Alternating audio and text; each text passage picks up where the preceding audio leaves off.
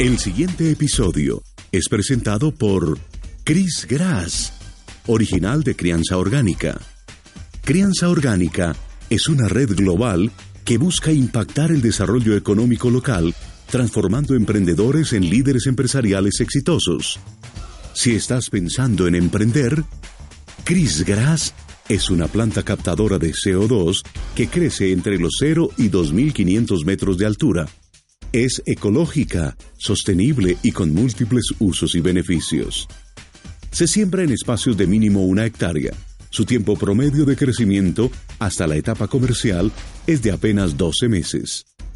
Sembrando Chris Grass, estás ayudando a combatir el calentamiento global, generando un aire más limpio para el planeta y poniendo a producir tu finca con un negocio verde. Entérate más en chrisbioplant.com o llamando al 57 320 339 4114. Aprender es atrapar.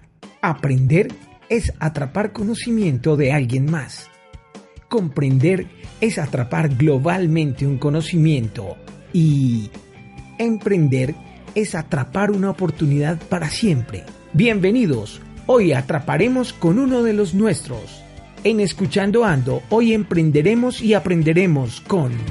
Diana Martínez. Voy a hablar sobre el tema de cómo conseguir una beca, voy a motivar a las personas de América Latina. Pues siempre el primer escollo que hay, eh, y hoy en día mucho más, es que nadie puede negar que en Internet hay muchísima información. El problema está en que, claro, gastamos horas y horas en Internet, eh, con las becas no podía ser diferente, o sea, hay muchísima información. Entonces mi idea fue, bueno, mirar de cómo apalancar con la tecnología, poder reunir en un solo lugar las becas que son eh, disponibles.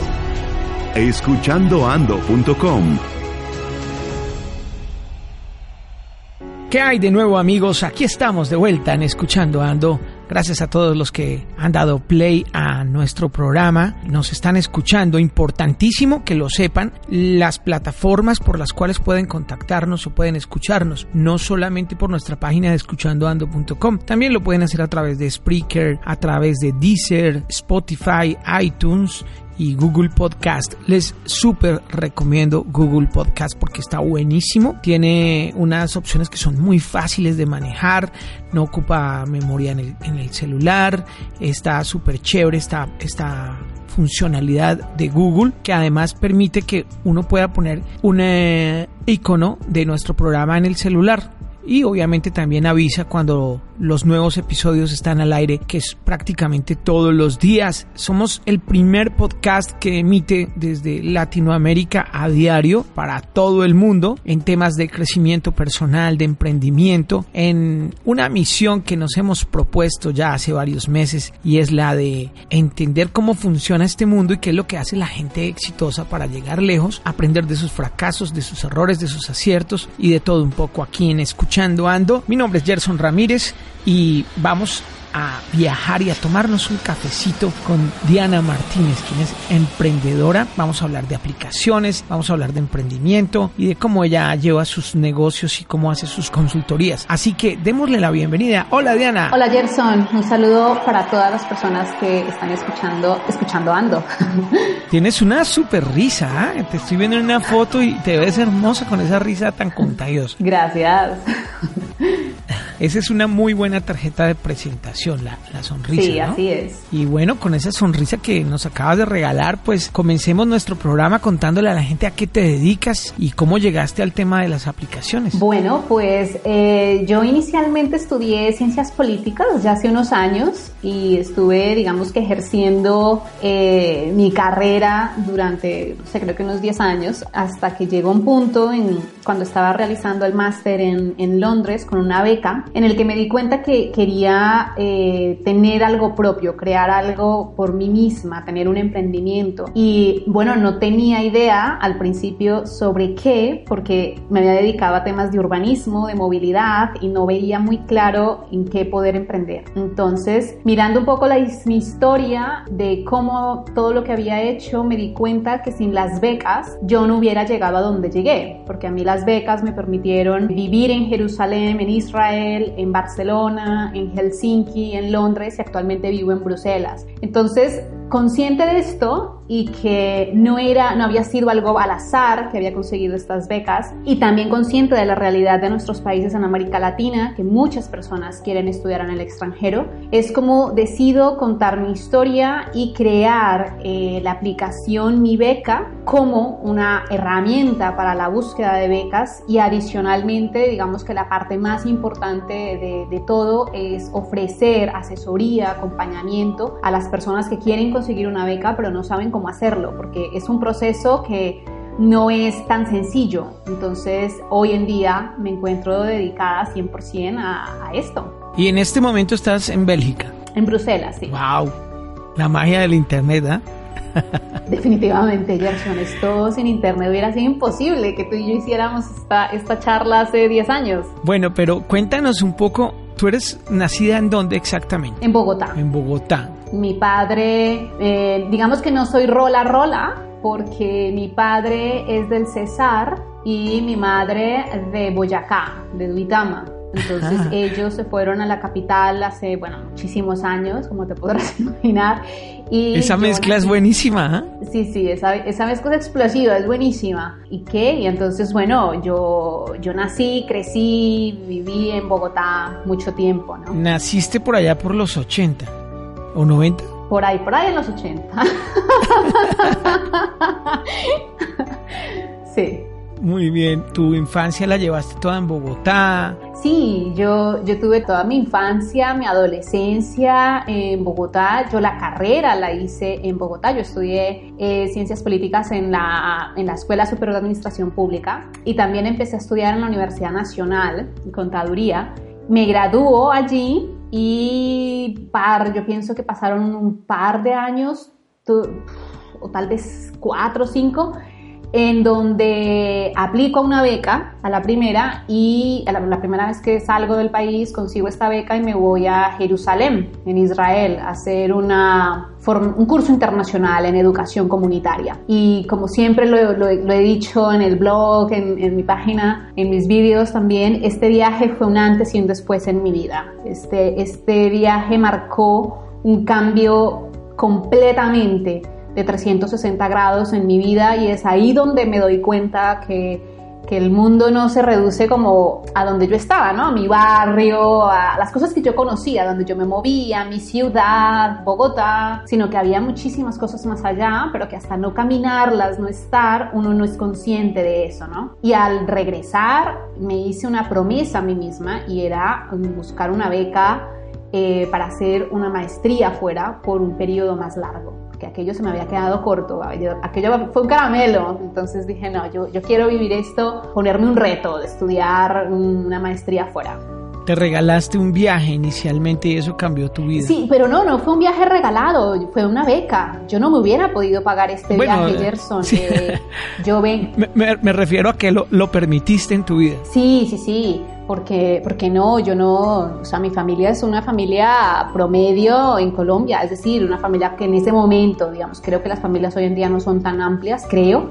En ese momento nosotros, una, familia con tres hijas, eh, difícil pagar un, un viaje de estos, todo pago a, a Israel, esto, esto impensable, ¿no? Entonces, no, fue, fue una beca que, que me permitió, una beca del gobierno israelí, y claro, eh, hice todo, obviamente aquí sí digamos que mm, hice todo para que ese regalo llegara a mi vida, sería como la- lo que yo diría, ¿no? Hice todo, fui, hice la carta de motivación, hice mi hoja de vida, hice todo para que se me fueran abriendo las puertas y, y las puertas se abrieron y conseguí la beca y fui. Interesante, hay muchas Dianas Martínez que no se atrevieron a viajar y a salir del país. Y bueno, hay gente que pasa incluso años y no sale ni siquiera de su barrio o del perímetro donde se mueve. Qué bueno que tú eres un ejemplo de, de una persona que se atreve a hacer cosas y que muestras que efectivamente uno de los mejores regalos que uno se puede dar como ser humano es viajar y conocer otras culturas que le abren la mente y le cambian la manera de pensar, ¿no? Sí, sin duda alguna. Realmente viajar, digamos que viajar cambia la vida y vivir una temporada en el extranjero para mí es transformador, es una transformación de vida. Porque viajar a veces de turismo obviamente te da un aire, sales de tu zona de confort, es una experiencia espectacular, digamos 15 días, un mes que estés fuera, pero ya vivir que implica que uno se va solo, no conoce a nadie, está una temporada larga. Si la formación la haces en inglés, por ejemplo, un idioma que no es el nuestro, el reto es aún mucho mayor. Entonces es uno solo con esa maleta de 20 kilos, eh, donde uno no es nadie, nadie te conoce, no tienes amigos, abriéndote un, un lugar, ¿no? Entonces es transformador porque a nivel de crecimiento personal es la bomba, como digo yo. Esto cada día te estás retando, cada día que te levantas dices, bueno, vamos a hacerle, porque hay días buenos, pero también hay días regulares, ¿no? Donde aparece la nostalgia o donde se hace cuesta arriba los estudios o donde dices, oh, yo todo este, todo este esfuerzo sí valdrá la pena o donde llega el invierno y bueno, estos inviernos largos en países del norte pues también te golpean, ¿no? Te, todo esto a nivel de, crecimiento personal es una transformación y es de realmente el valor agregado que yo veo a estudiar y a viajar a otro país, ¿no? Hacer esa combinación que yo he hecho, ¿no? Esto realmente es transformador a nivel personal. Esto te cambia la forma de relacionarte. La comidita colombiana que, uff, el roscón, el tamal. ¿Hace cuánto no, hace cuánto no te comes un no, tamal? Claro, todo eso Claro, todo eso olvídalo, o sea, todo eso es un lujo. Eh, eso, eso no, eso durante mucho tiempo hay que, bueno, hay que pasar saliva, eh, porque, porque eso no lo encuentras. Hay muchas cosas nuestras que, que no se encuentran y otras que puedes encontrar que, bueno, son carísimas, ¿no? Entonces haces la conversión y dices, no, yo esto lo paso a euros y me aguanta las ganas. Más bien cuando vaya a Colombia me doy el gusto. ¿Y allá cocinas? Sí, claro, no, claro, claro. Yo aquí tengo la vida la vida normal que pueda hacer alguien, ¿no? Aquí cocino, entonces aquí, por ejemplo, ya con el tiempo uno va encontrando dónde comprar las cosas que uno añora. Una de las cosas que a mí más me gusta de, de nuestra comida colombiana son los frijoles. Y, y, bueno, hasta que conseguí dar con los frijoles y encontrarlos y encontrarlos a buen precio y, es algo que yo cocino de vez en cuando en casa, bueno, de vez en cuando diría yo mucho, más bien, porque es algo que me encanta, ¿no? ¿Haces changua? Eh, no. no, es que tampoco, tampoco, Gerson, me pillas porque, porque bueno, yo cocino, pero tampoco cocino tanto. De verdad que también tengo que serte muy honesta. Yo, mis, mis habilidades culinarias no son tan fuertes, entonces yo no me cocino tanto. Sí tengo, digamos... Bueno, pero, pero, si quisieras hacer una changua, podría. Bueno, me tendría, tendría que pedir la receta a mi hermana. ¿No te acuerdas cómo La changua es muy sencilla. Para ti, para los que no se acuerdan. Agua con leche, sal, sal, que además si dices en cualquier parte del mundo se van a burlar porque dicen, toman leche con sal. Sí, tomamos leche con sal, como les parece? Y, y los huevitos y el calado, ¿te acuerdas del calado? Ah, sí, sí, sí, claro, el calado. Sí. Ahora me tocaría, claro, ahora que me das la receta, me tocaría y no sé si quedaría bien. Me toca cambiar la leche porque yo ya no tomo leche, yo soy vegetariana rayando ya con ser vegana, entonces yo leche ya no tomo, yo no sé si eso quedaría bien con, con leche de soya o leche de arroz o leche de avena, no sé. de pronto hacemos una nueva receta, pero ¿cuáles son las diferencias principales entre Bogotá y, y, Bruselas, por ejemplo, el mercado de las pulgas de allá, ¿cómo es comparado con el mercado de las pulgas de acá? Eh, bueno, el mercado de las pulgas yo diría que es muy similar, ¿no? En muchos países. El, mercado de las pulgas realmente es muy similar en varios países, en los países. Yo he estado en varios y está esa parte de venta de antigüedades que, que me encanta mucho porque son cosas que, wow, que probablemente tenían nuestros abuelos o nuestros bisabisabuelos, ¿no? Cosas en plata, cosas bandejas, eh, muchos implementos de cocina todos estos antiguos, estoy refiriendo, todo eso se encuentra. Eh, muchas cosas también veo acá en Bruselas de muñecas o juguetes eh, antiguos que me recuerdan, ¿no? Eh, yo recuerdo que yo tenía un muñeco enorme cuando pequeña llamaba el pepino, bueno, algo así, y hay unas muñecas aquí también como de época que tienen eh, platería, cosas antiguas, joyas, joyas no me refiero de lujo, sino todo esto de plata. Mm, son muy similares realmente los, los mercados eh, de, las pulgas, sí. Por ejemplo, aquí en Bogotá, no sé si recuerdas cuando uno sale de fútbol en, en Bogotá, eh, está el Palacio del Colesterol. sí, sí. así. Por la que, allá, ¿cómo son los palacios de Bogotá? Wow, no, eso no existe, Gerson. O sea, el Palacio del Colesterol no existe por varias razones. Por un lado, y mira que yo me has dado en el punto, porque yo, después de los frijoles, yo era súper fan, súper fan de la morcilla. Obviamente ya no, porque ya me volví vegetariana, pero yo era súper fan en Colombia de esto. Ahora eres fan del amor. Ah, soy fan del amor, sí, del amor, exacto. y, y entonces, pues por un lado, aquí no hay no sé, no hay tradición de comer longaniza, chorizo, morcilla. La papa criolla no existe, eh, nuestra papa criolla no existe, Esto yo realmente nunca lo he encontrado en ningún país. Yo te, digo algo, yo cuando voy a Colombia, yo traigo tres kilos de papa criolla, porque la adoro la papa criolla. Y eso sí es algo que no he conseguido una papa que sea similar, no, eso tampoco existe. El ají como nosotros lo tenemos tampoco, esto tan casero. Entonces no, no hay realmente un palacio del colesterol como nosotros lo, lo, lo tenemos, no, no, no existe. Puedes encontrar algún tipo de morcilla empacada al vacío en el supermercado. Pero sí, palacios. O chorizos empacados al vacío en el supermercado. Pero así para ir a comer a un lugar con papa, con la familia, no. No. Muy bien, pero sí hay palacios, ¿no? Y bastante grandes. Oye, sí, de eso sí, palacios muchísimos, ¿no? Ya sabes toda la, la historia que tiene Europa entonces, eh, en países como Viena, como Bélgica, hay unos palacios eh, increíbles, ¿no? En Versalles, digamos, en, Francia, yo estuve en, Versalles y esto es de, wow, es más que de película, realmente, como vivían eh, los reyes en, Francia. Versalles es un espectáculo. Acá también tienen un palacio. Mm, es precioso, sí. Muy bien, ya quedamos conectados para ir a Bruselas y preguntar por ti y caminar por esas calles tan bellas que tienen tanta historia y tanto que contar. Ahora sí entremos en materia y hablemos de lo que nos gusta a todos, que es el emprendimiento y de esa aplicación que has sacado, cómo funciona, en qué consiste y de dónde vino la idea. Bueno, como te decía, la idea, eh, después de que digo, ok, voy a, voy a hablar sobre el tema de cómo conseguir una beca, voy a motivar a las personas de América Latina, pues siempre el primer escollo que hay, eh, y hoy en día mucho más, es que nadie puede negar que en Internet hay muchísima información.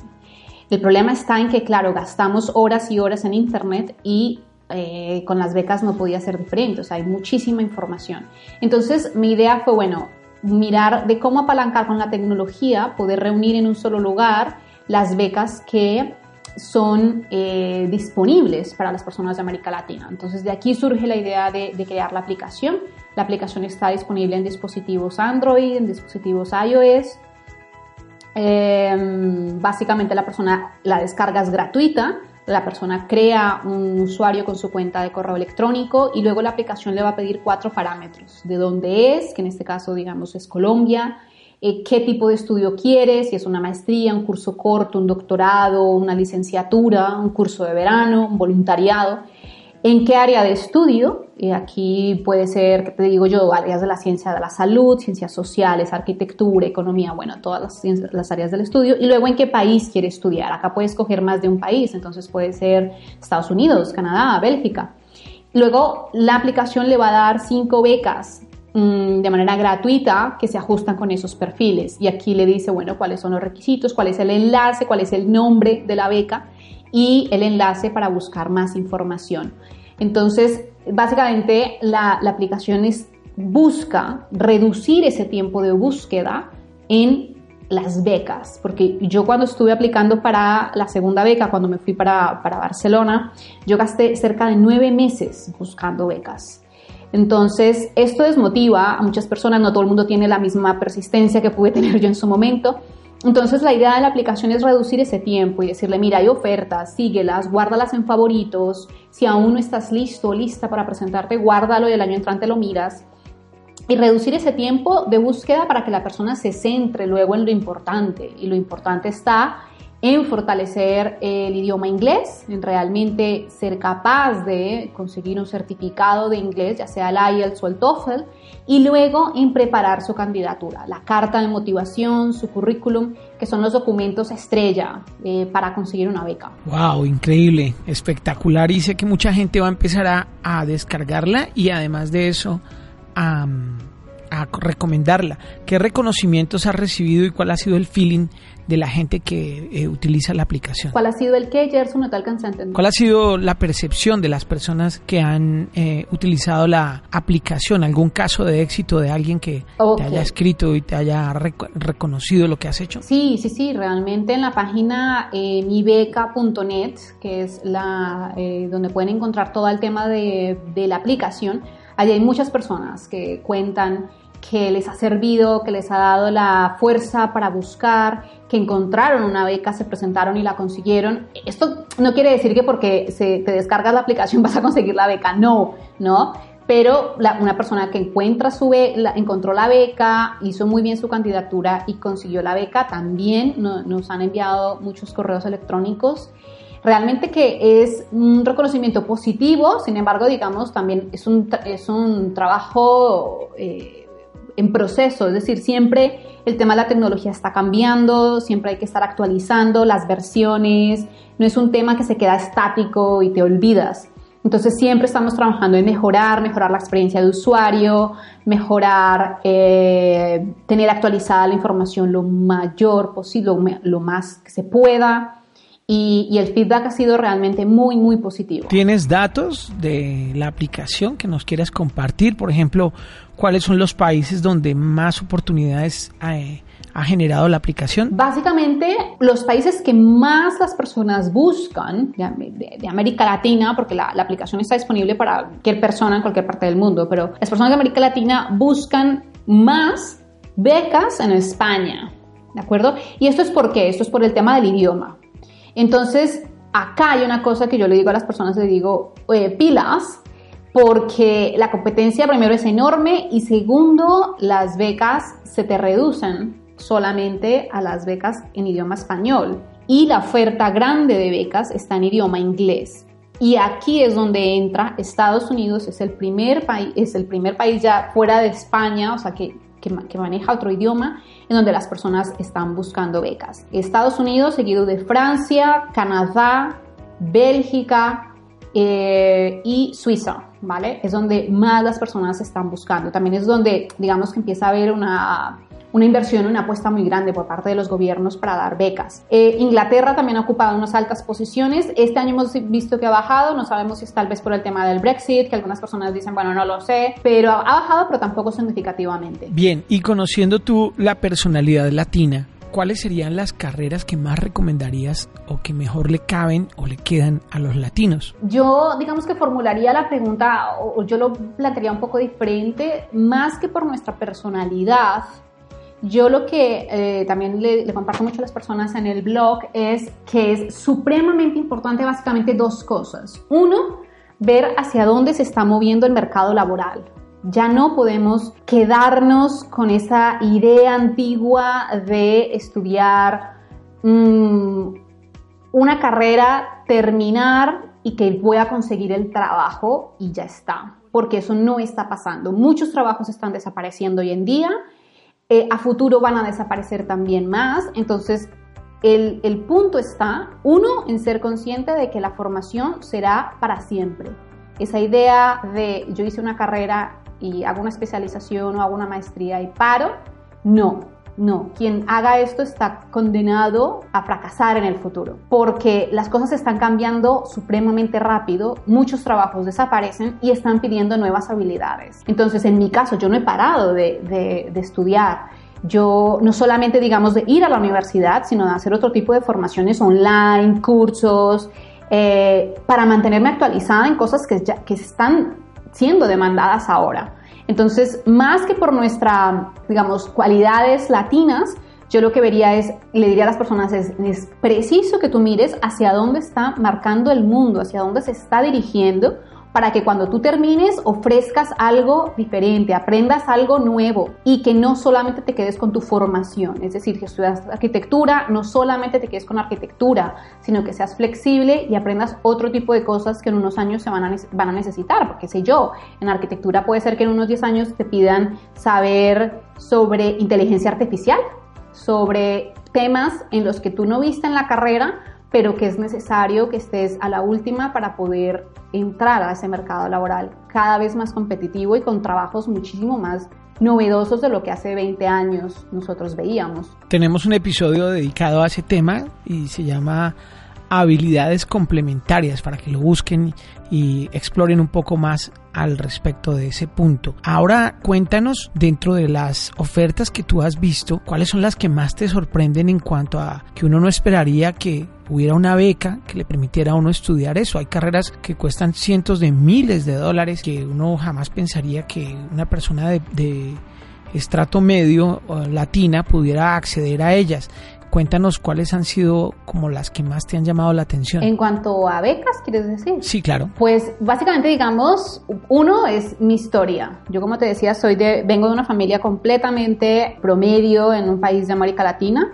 Realmente a mí toda esta formación, todo este viaje que yo explicaba, todo lo de Barcelona, lo de Helsinki, lo de Londres, a mí esto me lo han financiado organismos. Entonces, mmm, becas hay en muchos países, muchas, y te lo pagan todo o casi todo, ¿no? Hay becas completas y hay becas parciales. Casi que cada país de países, obviamente estamos hablando que son países entre comillas llamados del primer mundo o entre comillas llamados desarrollados. Estos son los países que están en capacidad de ofrecer becas. ¿Por qué? Pues porque tienen una economía sólida en la que pueden destinar un recurso para, para ayudar a otros. Entonces en estos países hay becas extraordinarias donde te lo dan todo en Estados Unidos, en Inglaterra, en Francia, en toda Europa. Hay programas que en, Europa te pagan absolutamente todo. Suiza, en Israel, o sea, en, todos los países que tienen capacidad económica hay uno o dos programas muy fuertes reconocidos en cada gobierno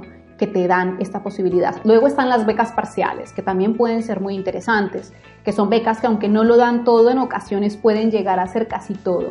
¿De acuerdo? Y lo que toca pagar puede ser el tiquete y de regreso y ya está, y te dan el resto. Y como tú dices, el resto, pues estamos hablando que puede, en una maestría puede llegar a ser cerca de unos 100 mil euros o medio millón de euros, ¿no? Dependiendo del tipo de universidad al, al que la persona quiera ir. Medio millón de euros eh, son como mal contado 600 mil dólares, o sea, unos 1.800, casi 2.000 millones de pesos. Eh, bien, la razón por la que estás en Bélgica, tiempo que llevas allí, ¿cómo lo, lo inviertes? ¿Qué haces a diario en Bélgica? Bueno, yo básicamente, aparte, digamos, del tema de la aplicación, es todo el tema de eh, asesoría y acompañamiento que ofrezco a las personas de, de América Latina. Entonces, yo cuando te comentaba, estaba en Londres y decidí que quería crear algo propio, también mi sueño era tener, ser dueña de mi tiempo. El tiempo es lo más sagrado que tenemos, el, el activo más importante en nuestras vidas. Y yo ya no quería mm, estar en una empresa vendiendo mi tiempo, ¿no? Entonces yo quería ser dueña de mi tiempo y poder trabajar en donde yo quisiera, eh, un poco, digamos, entre comillas, a la hora que yo quisiera, eh, con, una conexión, con una conexión a Internet y poderme conectar hoy en Bélgica, pero mañana perfectamente, si me voy a Colombia, poderlo hacer en Colombia, o si voy a México, o si voy a Francia, ¿no? Que no tenía que estar en un lugar fijo. Ya dejé de creer un poco y creo hoy día más en el trabajo remoto, en que es posible hacerlo y es factible. Entonces, un día promedio mío, eh, me levanto muy temprano, eso sí tengo que decir, hago mm, ejercicio físico una hora, luego eh, en la mañana mm, la, la, siguiente hora es como leer cosas bastante motivadoras y productivas para la cabeza y luego trabajar en lo que yo estoy dedicada a hacer, ¿no? que es todo el tema ya sea de el blog, el podcast, los vídeos en YouTube, preparar las asesorías, las consultorías, ebooks, materiales que tengo en el programa de mentoring, todo esto. y eh, en las tardes mm, algunas veces, digamos, hago consultorías algunos días porque esa es la hora en la que es mejor hacerlo con América Latina. en las mañanas yo no puedo hacer consultorías, excepto con Australia, con algunas personas que viven en Australia y en las tardes entonces me dedico a trabajar con, con, América Latina. ¿De qué manera monetizas la aplicación y de qué manera monetizas el blog? Ok, la, la aplicación como te decía la, la, descarga es gratuita y le va a mostrar a la persona cinco becas, pero si quiere entrar a la versión eh, premium o de pago, pues aquí tiene que pagar. ¿Vale? Aquí eh, estamos hablando que son 3 dólares por la suscripción. Y luego el core, digamos, el corazón del, del, emprendimiento está en los servicios. En el programa de mentoring, todo esto es de pago. El programa de mentoring, la consultoría, los ebooks, la asesoría personalizada, ya sea para maestría, para doctorado. Esta es la manera de monetizarlo. A través de la página de Diana Speaks. Esto, todo esto es a través ya de la página de Diana Speaks. Sí, ahondemos un poco más en el tema de la página. ¿Cómo funciona? Vale, básicamente entonces eh, Diana Speaks surge, bueno, porque quería como contar mi historia, ¿no? Speaks es de, de hablar en inglés, yo quería contar mi historia y allí en la página está el blog, que es donde la persona puede encontrar material gratuito, consejos, tips, cómo eh, conseguir una beca, cómo aplicar una beca maestría, cómo hacer tu currículum, toda, toda esta parte. Luego, mucha creación de contenido a través de vídeos, de, también tengo un podcast que, bueno, no es tan profesional como el tuyo. Y luego allí está la posibilidad de comprar los servicios, la consultoría, el programa de mentoring, mm, todo. ¿Tú trabajas en equipo con más personas o todo lo que haces lo haces sola. No, a este punto sería imposible, Gerson, hacer yo esto sola. Yo básicamente en este momento trabajo con ocho personas y estas personas trabajan de manera remota. Es decir, mm, unas personas están viviendo en Colombia, otra persona vive en Suiza, otra persona vive en México, otras personas viven en Perú, en Ecuador, por lo mismo que yo te decía, yo creo en, esto, entonces... Mm, las personas que trabajan conmigo trabajan de manera remota y utilizamos eh, herramientas eh, tecnológicas que permiten hacer reuniones, tener organizadas las tareas, el planning, eh, herramientas estoy hablando como Asana, Dropbox, Help Scout, Zendesk, todas estas herramientas que facilitan todo el trabajo remoto. No, espectacular. Me encanta escucharte hablar y todo lo que dices es fenomenal. Cada vez que pronuncias una palabra, realmente de ahí pueden surgir miles de ideas y mucha investigación para hacer. Otra cosa que quería que, hiciéramos en este momento, porque sé de mucha gente a la que inspiras, es que hablemos un poco de la creación de tu aplicación desde el tema técnico, porque hay muchas personas a las cuales les recomiendo que con sus ideas de negocio armen una aplicación y es como si uno les dijera que hicieran magia. Cuéntale a todas estas personas que nos escuchan que hacer una aplicación no es una cosa tan compleja, que no hay que ir a la NASA a estudiar, que, que es algo que requiere pues obviamente algo de recursos y un trabajo en equipo, pero que no es imposible, porque incluso hay gente que hasta abrir un blog se le, cuesta trabajo y hoy en día eh, estas herramientas son absolutamente necesarias y tú Diana, las has sabido utilizar de una manera magistral. Sí, Gerson, gracias. Aquí digamos que, que básicamente eh, es un poco uniendo lo que yo decía anteriormente, de decirle a las personas de se necesita entender que tienes que estar formándote continuamente. Es decir, que yo estudié ciencias políticas y lo hice ya hace muchos años. Yo no sé, si hago la cuenta ahora rápidamente, no sé, pueden ser 20 años que hace que me gradué. Y fíjate, eso hace 20 años, esto yo que me iba a imaginar que iba a tener una app, si eso ni existía en la cabeza de nadie. Entonces, es claro, eso, eso nadie todavía tenía una idea de, de esto. Pero lo que sí es súper importante para las personas que tienen una idea, que quieren emprender, es que sean conscientes que está, es súper necesario seguirte formando. Y hay mucha formación gratuita, lo que tú dices, montar un blog Claro que requiere un conocimiento. Yo cuando iba a montar un blog dije, pues si no tengo ni idea de esto, o sea, es que no entiendo, ¿no? Porque mi formación era ciencias sociales, era leer, leer y analizar, eso era en ciencias sociales, nada de computadores, nada de esto. Entonces, pero hay mucha formación gratuita, hay webinars, hay gente que explica, entonces puedes montarlo en WordPress, puedes hacer esto y empiezas a investigar. Obviamente, emprender es un camino que necesita un compromiso contigo mismo, una pasión enorme y muchas ganas de aprender día a día, día a día, porque hay muchísimos errores día a día, o sea, hay cosas que, que, no te salen a la primera ni a la segunda, pero hay que seguir persistiendo. Entonces, en el momento en que yo digo yo quiero emprender, hubo un libro que me cambió la vida y que les recomiendo que se llama El Código del Dinero. El Código del Dinero. Por Raymond Samso Queralto. Para conseguir algo distinto es preciso antes ser una persona distinta y hacer cosas diferentes. Cualquier ámbito de nuestra vida mejora cuando nosotros mejoramos, pero no antes siempre en este mismo orden. El dinero no es ajeno a esa regla. De modo que para que nuestra economía cambie, antes tendremos que cambiar nosotros. ¿Vale? De Raymond Samson. Entonces, este libro llegó a mis manos y de verdad me lo leí creo que en dos noches de la, de la forma tan clara que empieza a explicar él cómo estaba viendo el futuro y lo que estaba pasando en ese momento. Entonces, claro, yo coincido y empiezo a darme cuenta, claro, eh, el, camino para tener una vida más libre y ser dueña de mi tiempo y hacer lo que me gusta y poder ofrecer más cosas es emprender. Pero él también es muy claro que esto, emprender no es una cosa que lo haces con cero conocimiento de nada, no, algo tienes que aprender. Y yo entonces empiezo a ser consumidora de información, de cursos online, de... No es necesario ir a la universidad para eso, o sea, esto sí, no es necesario que, vayan a hacer tanta formación, sino más tema práctico.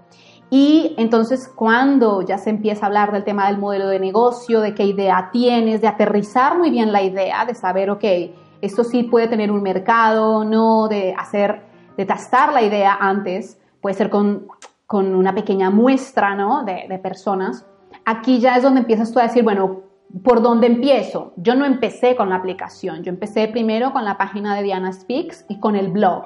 Mi estrategia fue, ok, y tenía muchísimas ganas de hacerlo, eso sí tiene que a la persona gustarle, yo tenía muchísimas ganas de grabar vídeos en YouTube y ponerlos en YouTube. Yo tenía muchas ganas de, de poner la cámara, no sé por qué, pero me salieron unas, me surgieron unas ganas enormes de hacerlo y aposté desde el minuto cero a dar mi cara y a, contarlo y a ver qué respuesta tenía de la gente. Y la respuesta empieza a ser muy positiva. Eh, luego empiezan algunas personas a decir, oye, quisiera tener una consultoría privada contigo, ¿cuánto costaría? Mm, creo que fue como un año después, es cuando empiezo a, a escuchar, porque también tienes que escuchar mucho a la gente, muchas veces uno tiene una idea de lo que ellos quieren, pero es súper importante estar escuchando a las personas para ver qué es lo que ellos realmente quieren, no lo que tú crees que ellos quieren.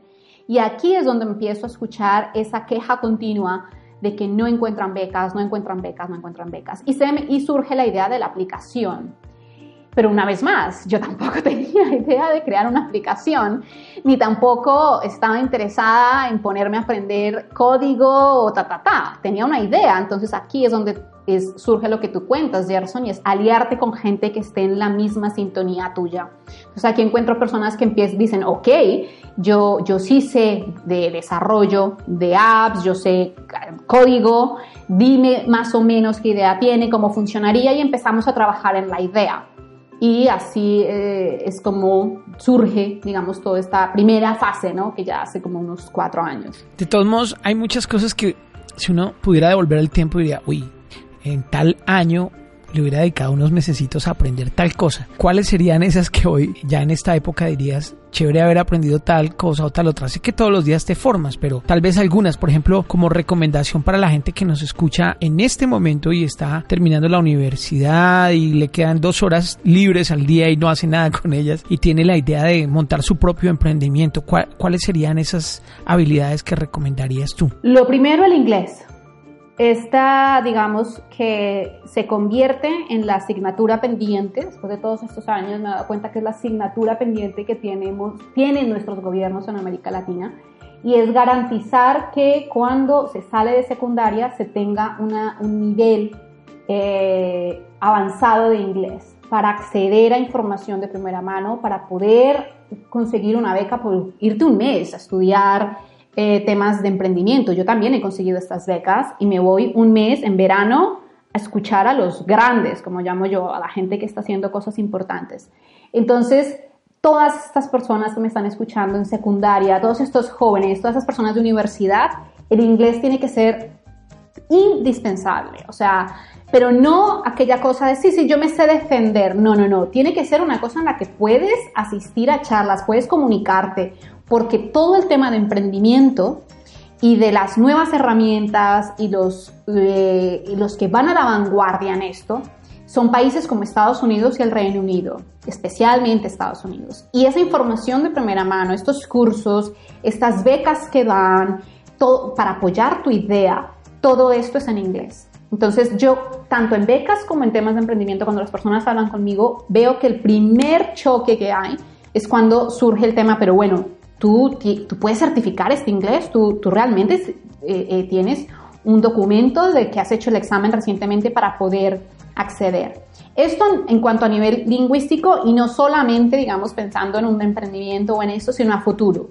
Hoy en día, hoy en día no, pero yo creo que de aquí a unos dos o tres años se considerará como tener un poco de analfabetismo el no hablar inglés a nivel eh, académico, no poder defenderte.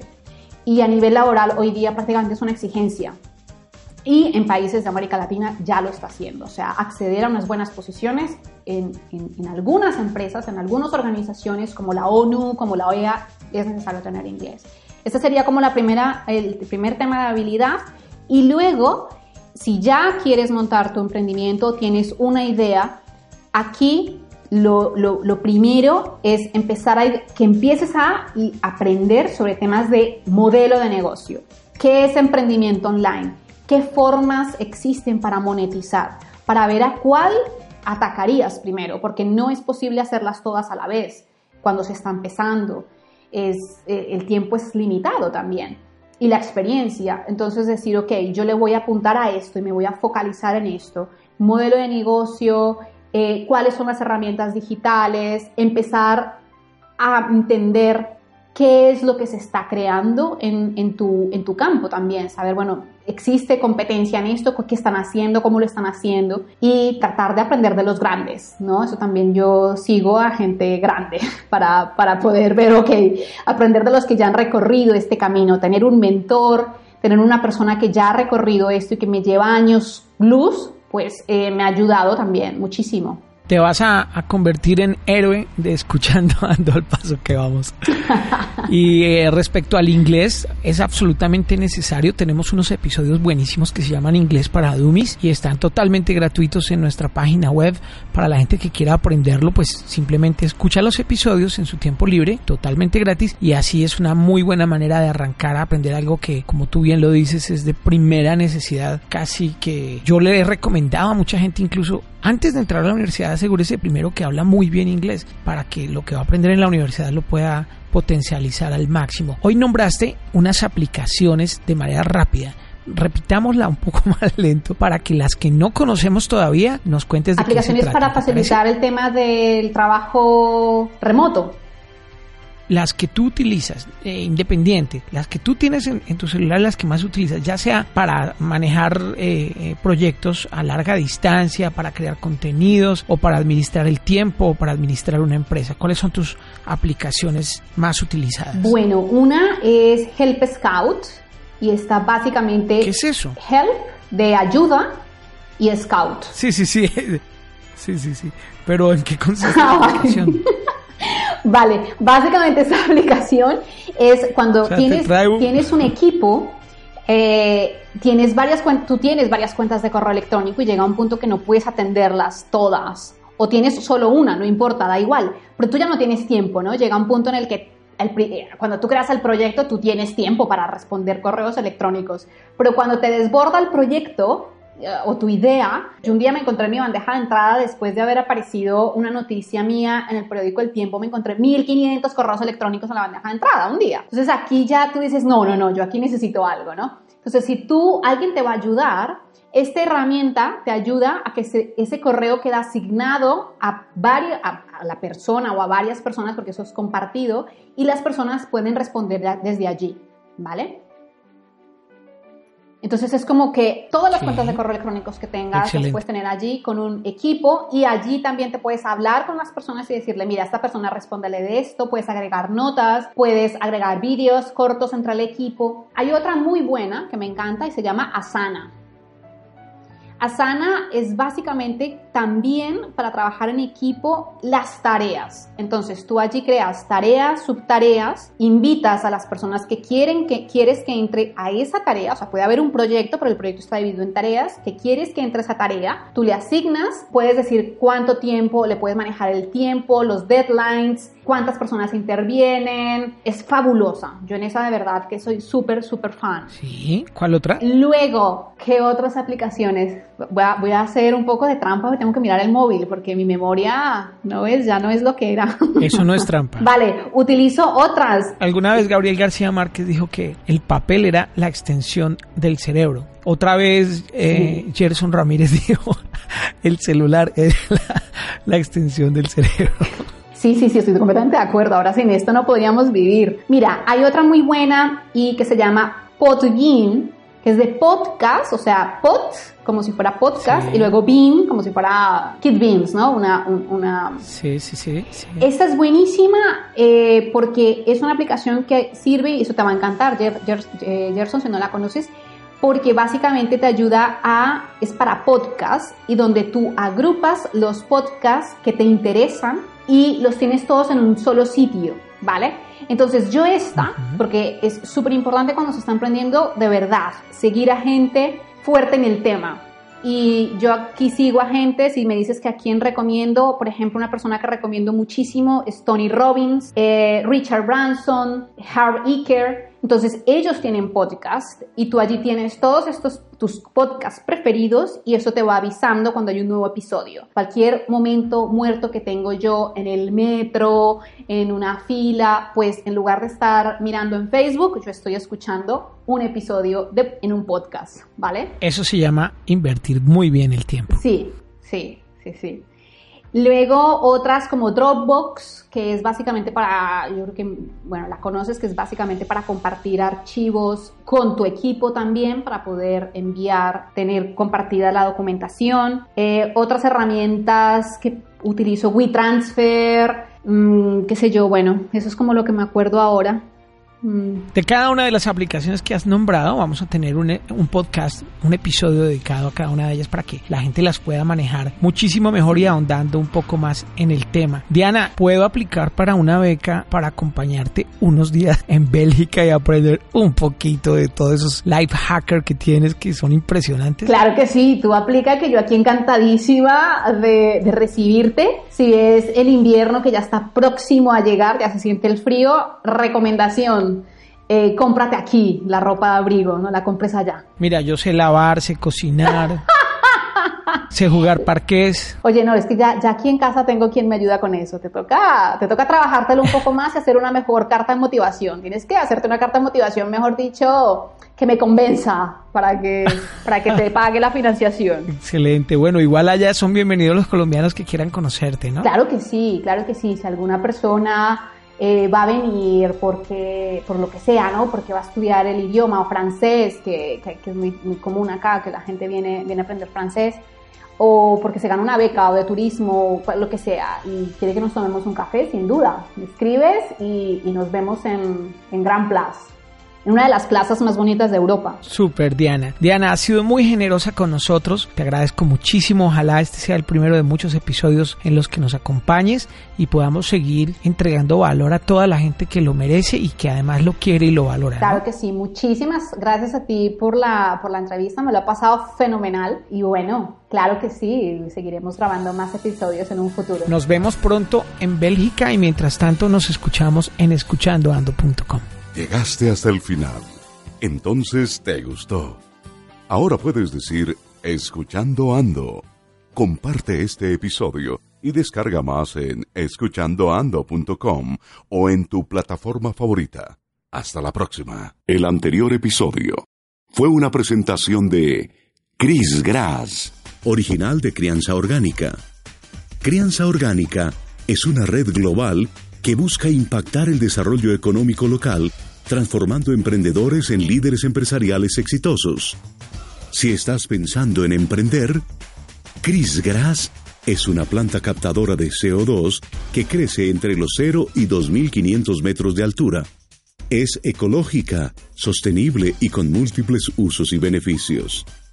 Se siembra en espacios de mínimo una hectárea. Su tiempo promedio de crecimiento hasta la etapa comercial es de apenas 12 meses. Sembrando Chris Grass, estás ayudando a combatir el calentamiento global generando un aire más limpio para el planeta y poniendo a producir tu finca con un negocio verde.